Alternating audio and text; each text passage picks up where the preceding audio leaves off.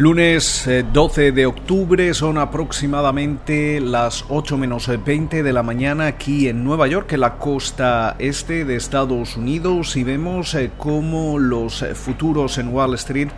aventuran una apertura relativamente plana, con eh, subidas muy moderadas para el Dow Jones en estos momentos de apenas 14 puntos. El Standard Poor's 500 y el Nasdaq compuesto suben con algo más de fuerza un 0,4 y un 1,4%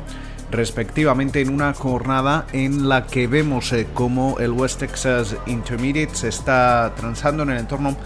de los 40 eh, con 0,8 eh, dólares el barril mientras que la rentabilidad del bono americano a 10 años se sitúa en el 0,77% en una jornada en la que vamos a estar atentos eh, de nuevo al sector tecnológico y es que también eh, podríamos ver esta semana como el Departamento de Justicia de, Estados Unidos podría acusar a, Google de violar esas leyes antimonopolio eh, en lo que se perfila como la mayor acción de este tipo aquí en Estados Unidos contra una empresa tecnológica en las últimas dos décadas, según adelanta el eh, portal Axios. Eh, mientras eh, tanto, también vamos a estar atentos al comienzo de la temporada de presentación de resultados trimestrales correspondientes al tercer trimestre del año. FactSet apunta que podríamos ver una caída en el beneficio por acción del Standard Poor's 500 de alrededor del 20,5%. Eh, esto supone una mejora de esas eh, proyecciones que a finales de junio apuntaban a una caída del 32%. Eh, los bancos van a ser los principales protagonistas esta semana en una jornada en la que también eh, vemos eh, cómo comienza ese proceso de confirmación de la nominada del presidente Donald Trump al Tribunal Supremo, la jueza eh, Amy Coney Barrett. Mientras tanto, también parece que el presidente Trump regresa hoy de nuevo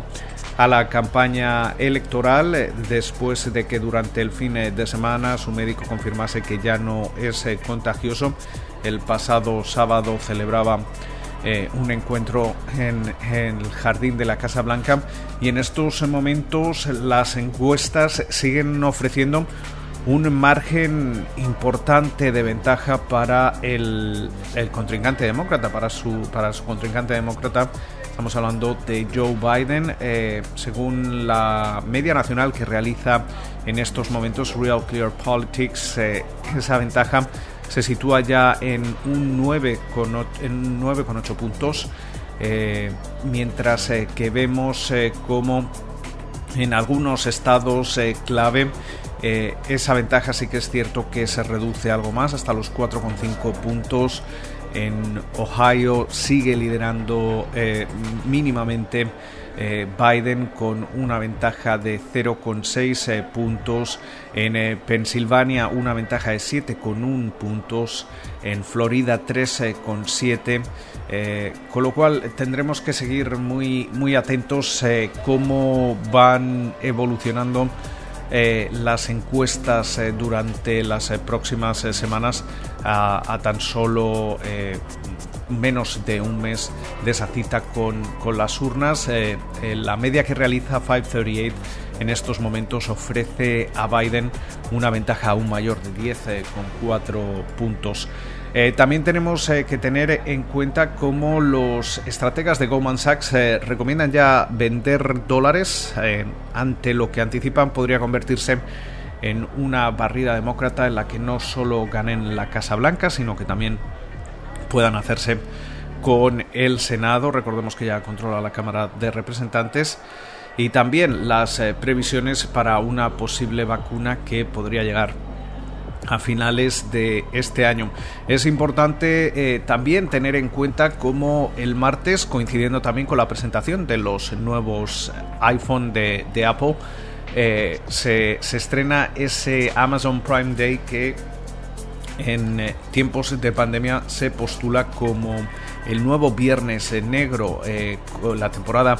de compras navideña con rebajas no solo por parte de Amazon, sino también de, minoristas convencionales que esta semana también